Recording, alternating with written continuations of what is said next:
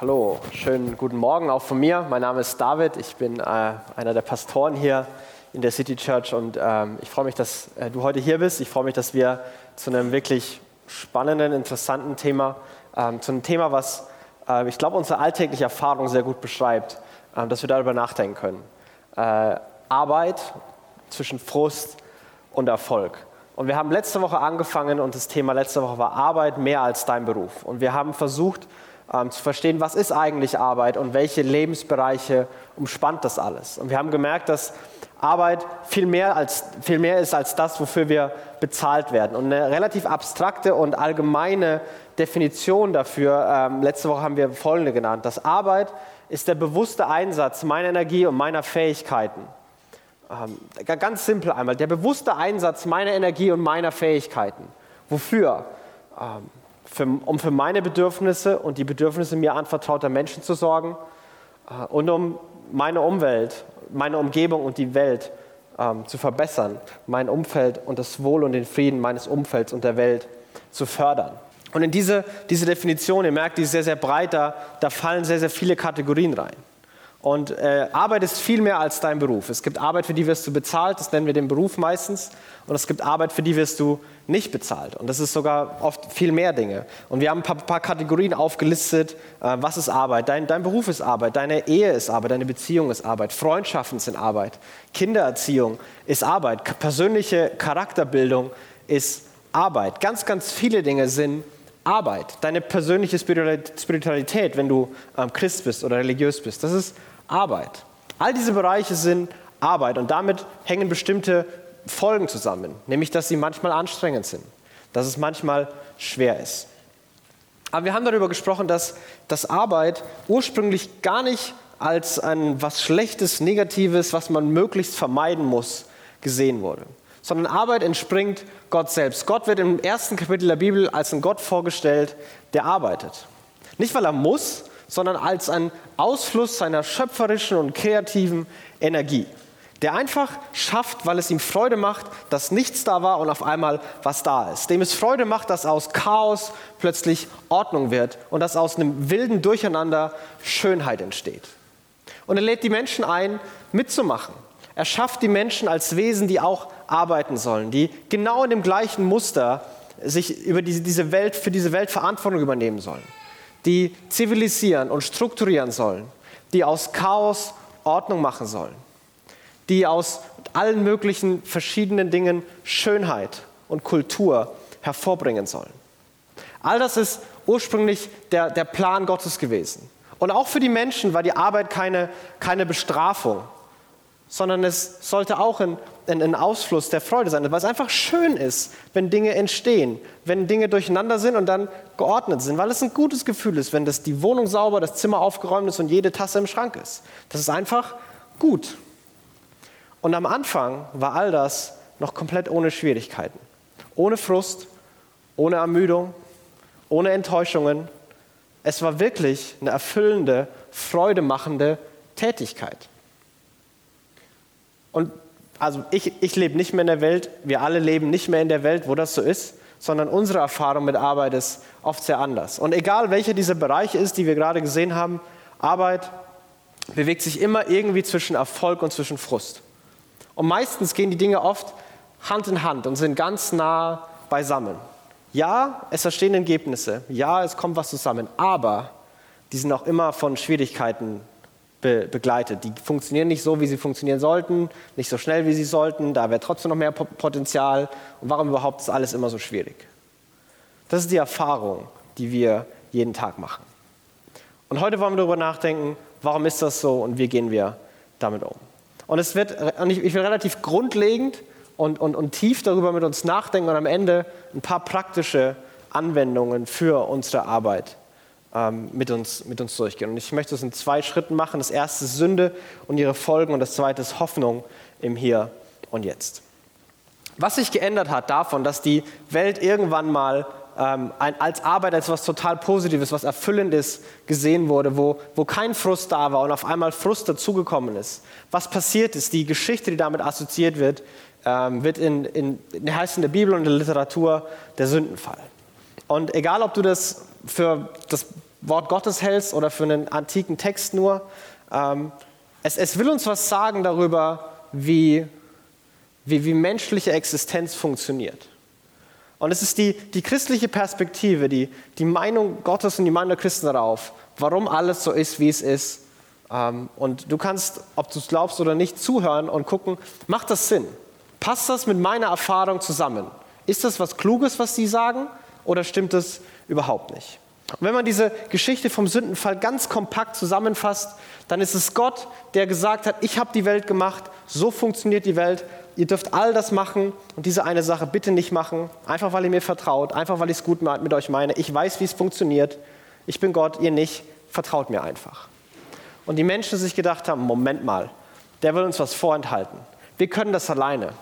Der hat zwar die Welt gemacht, aber wir können die Welt auch bearbeiten. Wir können die Welt auch selber gestalten. Wir brauchen diesen Gott nicht. Wir machen das alleine. Gott, wir wissen es besser als du. Und die Menschen handeln so. Sie lehnen sich auf gegen Gott, übertreten das Gebot und sofort beginnt der Zerbruch.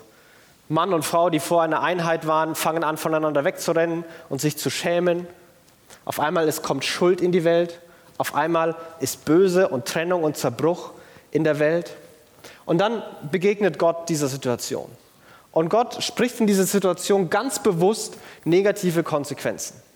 Das ist nicht nur ein eine, eine Beiding, was eben so passiert ist, sondern das, wo, wo Gott bewusst dafür sorgt. Gott spricht bewusst einen, einen Fluch, negative Konsequenzen aus. Und warum er das macht, darüber möchte ich gleich reden. Vorher möchte ich darüber reden, was, was Teil dieses Fluchs ist. Was ist Teil der, der menschlichen Erfahrung? Wie spiegelt sich dieser Zerbruch im Alltag der Menschen wieder? Und ähm, Gott teilt es auf. Er redet erst ähm, zur Frau und dann redet er zum Mann. Und er sagt in, in Genesis Kapitel 3, äh, in den Versen 16 und folgende, sagt er folgendes. Und zur Frau sprach er, ich will die Mühe deiner Schwangerschaft sehr groß machen, mit Schmerzen sollst du Kinder gebären. Und dein Verlangen wird auf deinen Mann gerichtet sein, aber er soll über dich herrschen. Dieser letzte Satz, dein Verlangen wird auf deinen Mann gerichtet sein, aber er wird herrschen, ist sehr umstritten. Das heißt, verschiedenste Dinge. Ähm, ich, ich glaube, relativ gut übersetzt ist, du willst ihn kontrollieren wollen, aber er wird sich nicht kontrollieren lassen.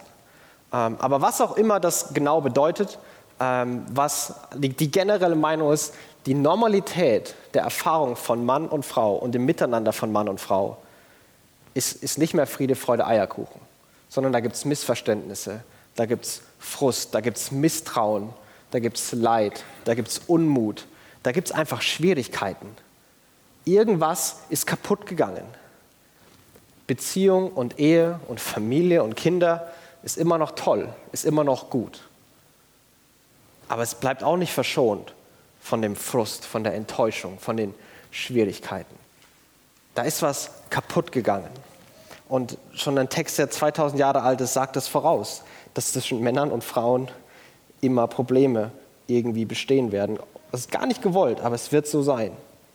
Und dann spricht Gott zum Mann und sagt, und zu Adam sprach er, weil du der Stimme deiner Frau gehorcht hast und von dem Baum gegessen hast, von dem ich dir geboten habe, und sprach, du sollst nicht davon essen, so sei der Erdboden verflucht um deinetwillen. Mit Mühe sollst du dich davon nähern dein Leben lang. Dornen und Disten soll er dir tragen, und du sollst das Gewächs des Feldes essen. Der Auftrag an Adam zu arbeiten, der Auftrag für seine Bedürfnisse und die Bedürfnisse der Menschen, die um ihn sind, zu sorgen, wird nicht zurückgenommen von Gott. Der einzige Unterschied ist, dass der Erfolg und die, die Fruchtbarkeit mit Frust überlagert wird, dass es Hand in Hand geht.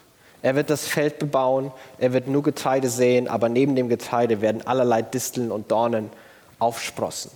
Und es wird anstrengend sein, es wird schwierig sein, es wird ermüdend sein und es wird frustrierend sein, denn er muss es immer und immer und immer wieder machen. Und ich, ich glaube, mit, mit Dornen und Disteln, dieses Bild ist eine Erfahrung, die, die alle Menschen zu allen Zeiten immer noch teilen. Gedanken, die auch in dem Video angeklungen sind, wo man manchmal das Gefühl hat, hey, was habe ich heute eigentlich gemacht? Das kann doch nicht sein, dass das so lang gedauert hat. Das hätte doch viel unkomplizierter gelöst werden. Warum reden wir überhaupt noch darüber? Das müsste doch einfach zack, zack entschieden werden. Das kann doch nicht sein, dass alles so schwierig ist, dass alles so anstrengend ist, dass alles doppelt so lang dauert, wie es dauern sollte und dass Ziele nicht erreicht werden. Das, das stimmt doch nicht, das passt nicht, so sollte es nicht sein. Und, und immer noch ist da dieser, dieser Urinstinkt, dieses Gefühl, irgendwas stimmt nicht. Das sollte nicht so sein. Das sollte einfacher sein. All die Schwierigkeiten, die sollten nicht Teil der Erfahrung sein, die ich mache. Und trotzdem sind sie Teil der Erfahrung.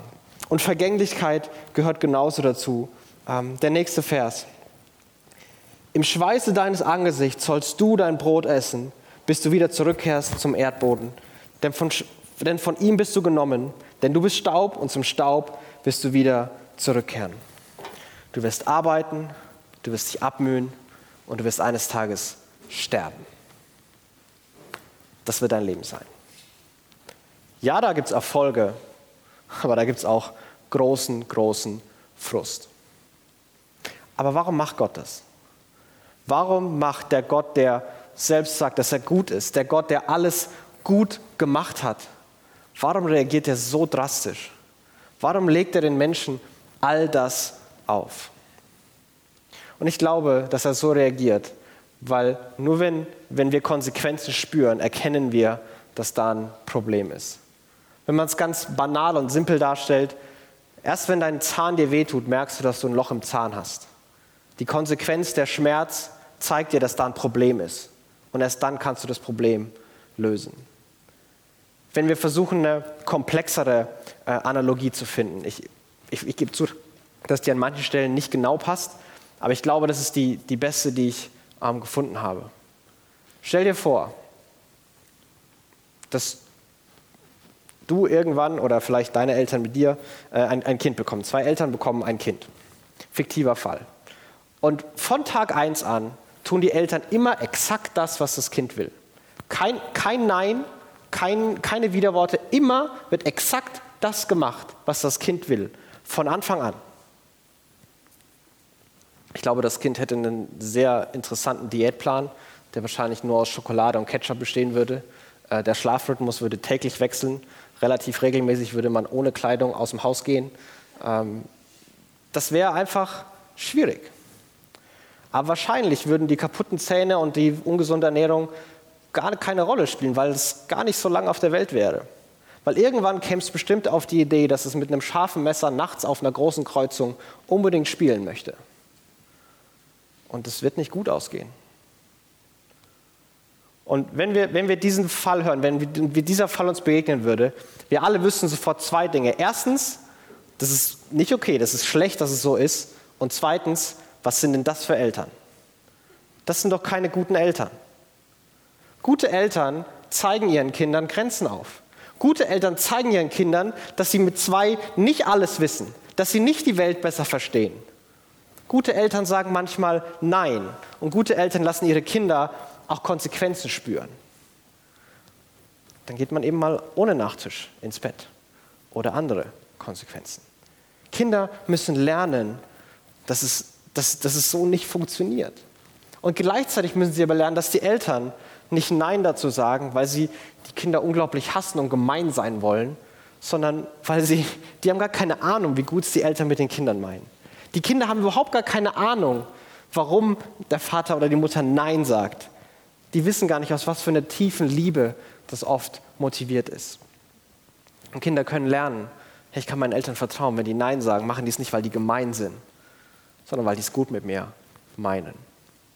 Und ich weiß, dass, dass Gott, Mensch, Sündenfall ein viel größeres Ding ist. Aber ich glaube, dass die Analogie hält. Denn wenn Gott einfach das hätte laufen lassen, keine Konsequenzen hätte spüren lassen, ich glaube nicht, dass dass Leid, Vergänglichkeit und Schmerz dann, dann kein Thema gewesen wären. Die Menschen hätten sich selbst zerstört, aber ohne es zu merken.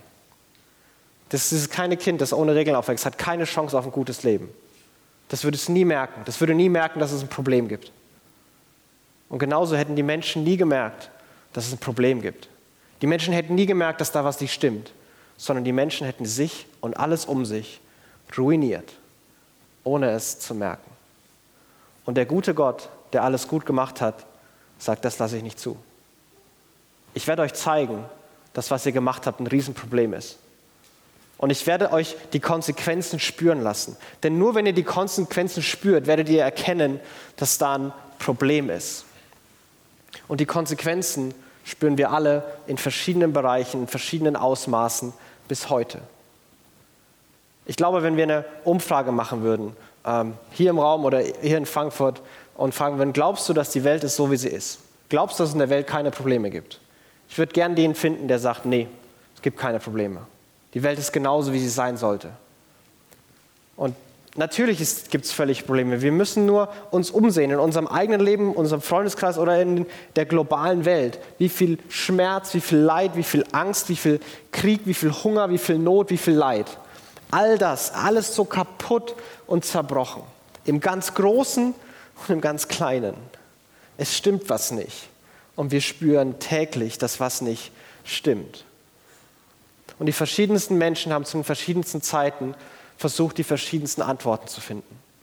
Wir brauchen mehr Fortschritt. Wir brauchen mehr Bildung. Wir brauchen mehr Wohlstand. Wir brauchen mehr Religion oder wir brauchen mehr Religion. Wir brauchen weniger Freiheit oder wir brauchen mehr Freiheit. Zu verschiedensten Zeiten wurden die verschiedensten Dinge probiert.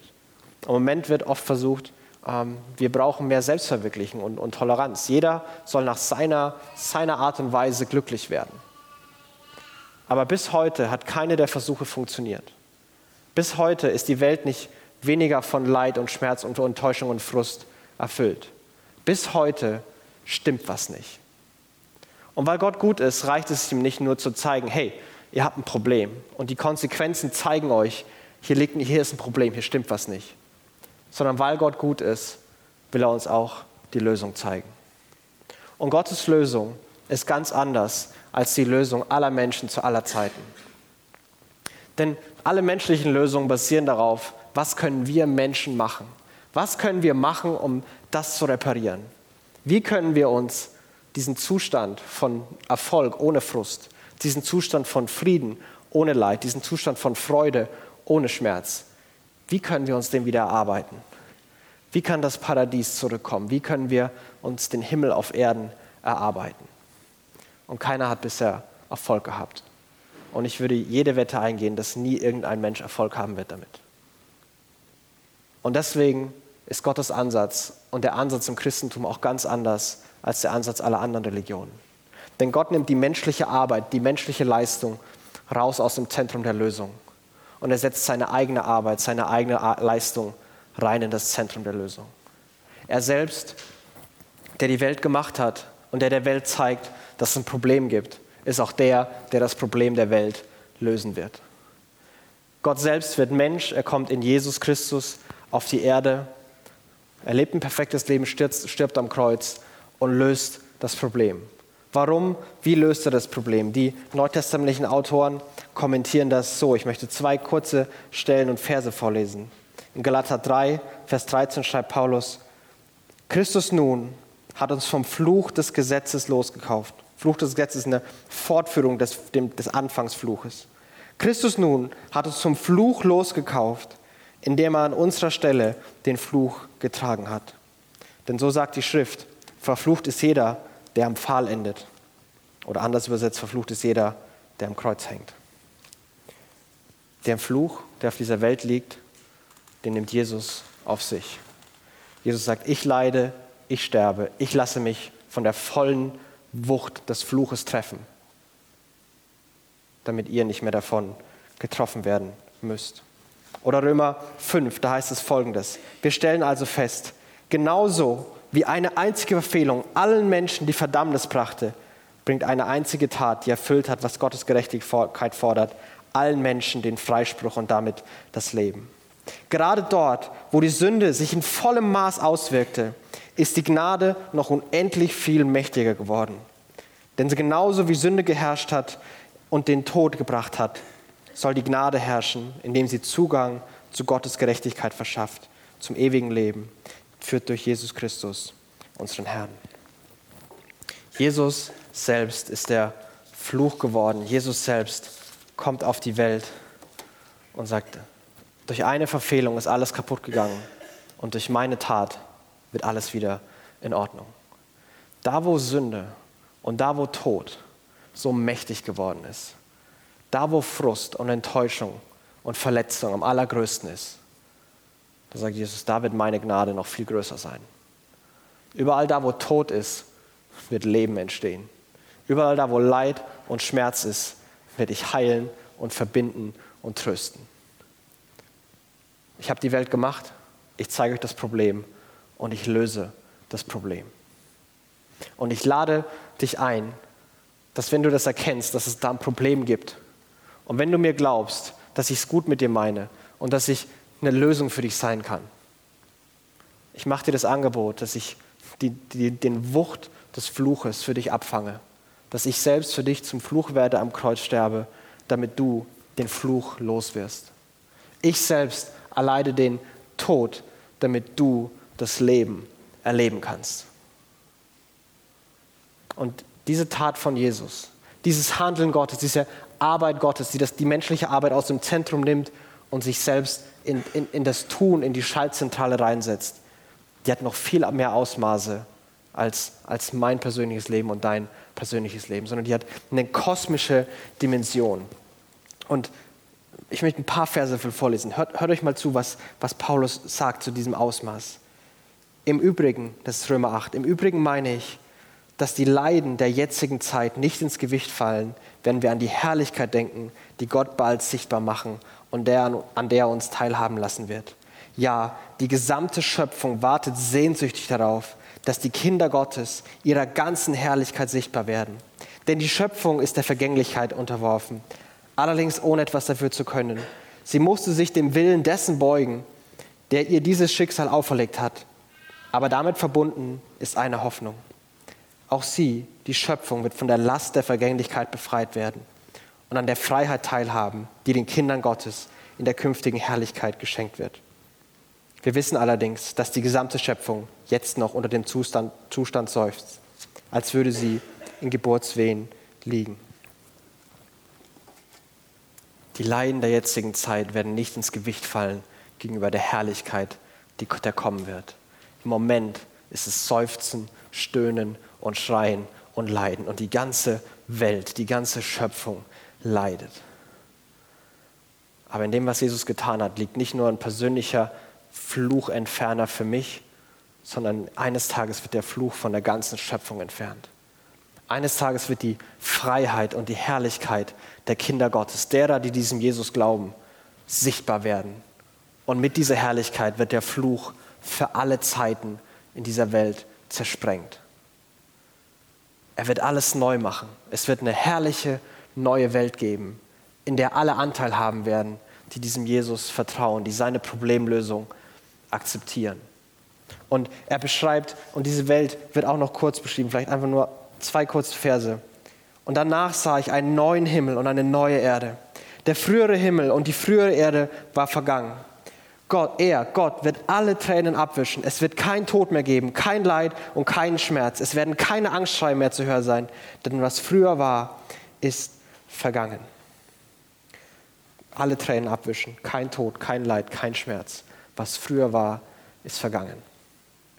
Es wird eine Welt geben, wo all der Schmerz, all der Leid, all der Frust, all die Schwierigkeiten nicht mehr da sein werden. Wo nur noch der Erfolg und das Schöne da sein wird. Das ist die ultimative Hoffnung. Das ist das, wie die Geschichte enden wird. Gott schafft, Gott zeigt das Problem, Gott löst das Problem und Gott sorgt dafür, dass die alte, ursprüngliche, ja sogar eine viel bessere neue Schönheit und Herrlichkeit wieder entsteht. Das ist, was Gott tut und er lädt uns ein, mitzumachen in dieser Geschichte. Und wenn wir wissen, wo diese Geschichte hingeht, dann kann es uns eine unglaubliche Hoffnung geben. Das kann uns eine unglaubliche Hoffnung geben. Und heute erleben wir noch, dass wir aber trotzdem zwischen diesen Welten hin und her gerissen sind.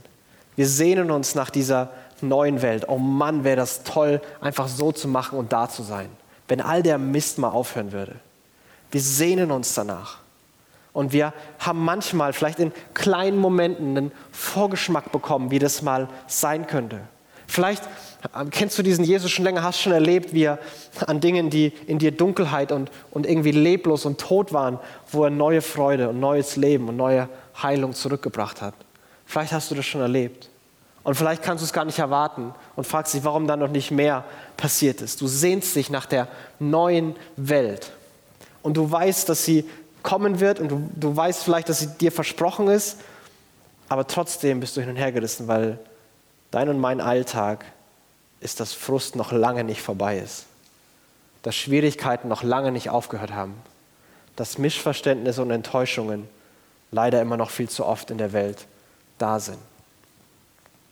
Aber trotzdem kann diese große Perspektive und das, was Jesus getan hat, und dass wir, dass diese Realität wirklich nicht nur ein Traum ist, sondern eine Realität ist, kann uns eine unglaubliche Hoffnung hier und jetzt geben. Eine Hoffnung, dass es eines Tages eine Welt geben wird, wo es keinen Frust mehr geben wird, sondern nur noch Erfolg. Und diese Hoffnung kann unser Denken und unser Arbeiten prägen für hier und jetzt. Vier kurze Anwendungen. Erstens, wenn dein, dein Arbeiten dein, dein von Hoffnung geprägt ist, dann kannst du ohne Druck arbeiten. Denn du weißt, dass ultimativ deine Arbeit, deine Leistung nicht entscheidet, wo die Geschichte hingeht. Wir wissen, wo die Geschichte hingeht. Du kannst deine Fähigkeiten einsetzen, du kannst mutig sein. Hey, du darfst sogar Fehler machen. Du kannst ohne Druck arbeiten. Denn von deiner Leistung, von deiner Arbeit hängt nicht mehr ab, ob du Freude und Friede erleben wirst. Du musst dir das Paradies nicht mehr erkämpfen. Das ist geregelt für dich. Du kannst befreit und ohne Druck und aufatmend arbeiten, weil du Hoffnung hast und weil du weißt, dass du in diesem Hoffnungssystem, dass du nur mitgenommen wirst von Gott und dass diese Hoffnung, diese Last nicht auf deinen Schultern liegt. Du kannst ohne Druck arbeiten. Zweitens, du musst nicht verzweifeln. Du musst nicht verzweifeln, wenn du ganz real spürst, was die Folgen des Fluches sind. Wenn in deinem Leben Schmerz, Leid, Enttäuschung, Frust ist. Du musst nicht verzweifeln. Wir wissen, wo die Geschichte hingeht. Wir wissen, wie es ausgeht. Wenn, wer zu Jesus gehört, für wen Jesus den Fluch getragen hat, der weiß, wo die Geschichte hingeht. Du, du musst keine keine Angst haben. Und du kannst wissen, warum du nicht verzweifeln musst, dass Gnade stärker ist. Dass egal was los ist, egal wie viel Unheil diese Welt in deinem Leben und im Leben um dich angerichtet hat, egal wie viel vielleicht du auch angerichtet hast, wofür dich, du dich schuldig fühlst, nichts, und ich meine nichts, ist groß genug und schlimm genug, dass die Gnade Gottes nicht wieder neues Leben entstehen lassen kann. Dass Vergebung, dass Freiheit, dass Freude wieder passieren können. Das ist ein Prozess und das wird dauern. Und es ist manchmal super anstrengend, das auszuhalten. Aber verzweifle nicht. Die Hoffnung ist da. Wir wissen, wo die Geschichte hingeht. Und statt zu verzweifeln, können wir drittens Frust ertragen. Frust wird, ob wir wollen oder nicht, solange wir dieser Seite der Ewigkeit leben, Teil unserer täglichen Erfahrung bleiben. Nichts, was du tun kannst, um das loszuwerden. Stattdessen ist Frust immer noch da, um dich jeden Tag zu erinnern, dass da immer noch ein Problem ist und dass du immer noch diesen Gott brauchst. Dass es nicht gelöst ist und du jetzt alleine weglaufen kannst und es dein Leben alleine gestalten kannst, sondern dass du jeden Tag diesen Gott brauchst. Dass du jeden Tag seine Hilfe brauchst. Aber du kannst Frust ertragen. Denn der Frust, den du erlebst, muss nicht mehr absolut sinnlos sein. Muss nicht mehr einfach nur zerstörerisch sein, sondern er kann dich immer erinnern. Er kann ein, ein täglicher Reminder für dich sein, dass es eines Tages aufhören wird. Dass dann eine Welt kommen wird, in der das nicht mehr so sein wird. Dass dieser Frust, den du gerade erlebst, dass der zu erwarten ist, dass es wahrscheinlich nicht bedeutet, dass du was falsch gemacht hast und dass er eines Tages aufhören wird. Und es kann dir eine Lockerheit geben, um Frust auszuhalten und zu ertragen. Das heißt nicht, dass Frust sich auf einmal gut anfühlen wird, aber du kannst es aushalten, du kannst es ertragen. Und viertens, deine Arbeit erhält ultimativen Sinn. Gott wird alles neu machen. Gott wird eine Welt machen, in der es absolute Gerechtigkeit, perfekten Frieden, vollkommene Freude, unendliche Liebe, du kannst die Liste weitermachen, wo all das da sein wird, wo es all das geben wird.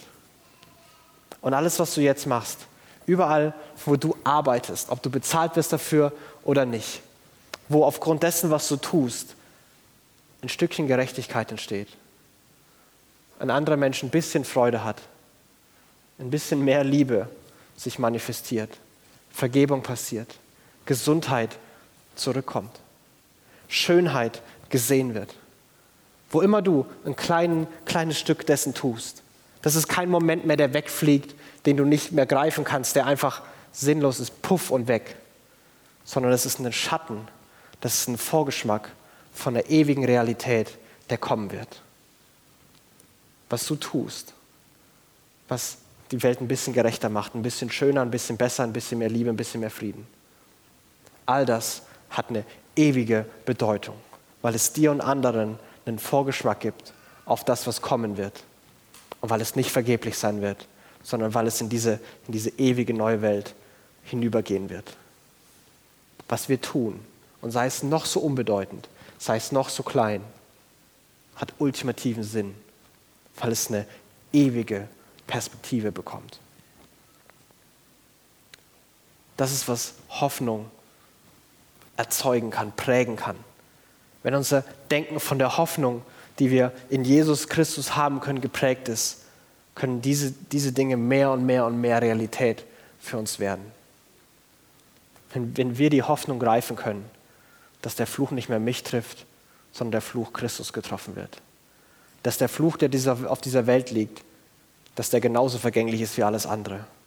Und dass irgendwann eine unvergängliche Welt entstehen wird, die Gott schaffen wird, für die ich nicht verantwortlich bin, aber die, für die Gott verantwortlich ist. Und der erfüllt seinen Job, an der ich teilhaben kann, wenn ich an diesen, diesen Jesus glaube und zu diesem Jesus gehöre. Arbeit zwischen Frust und Erfolg. Erfolg wird in Ewigkeit bestehen.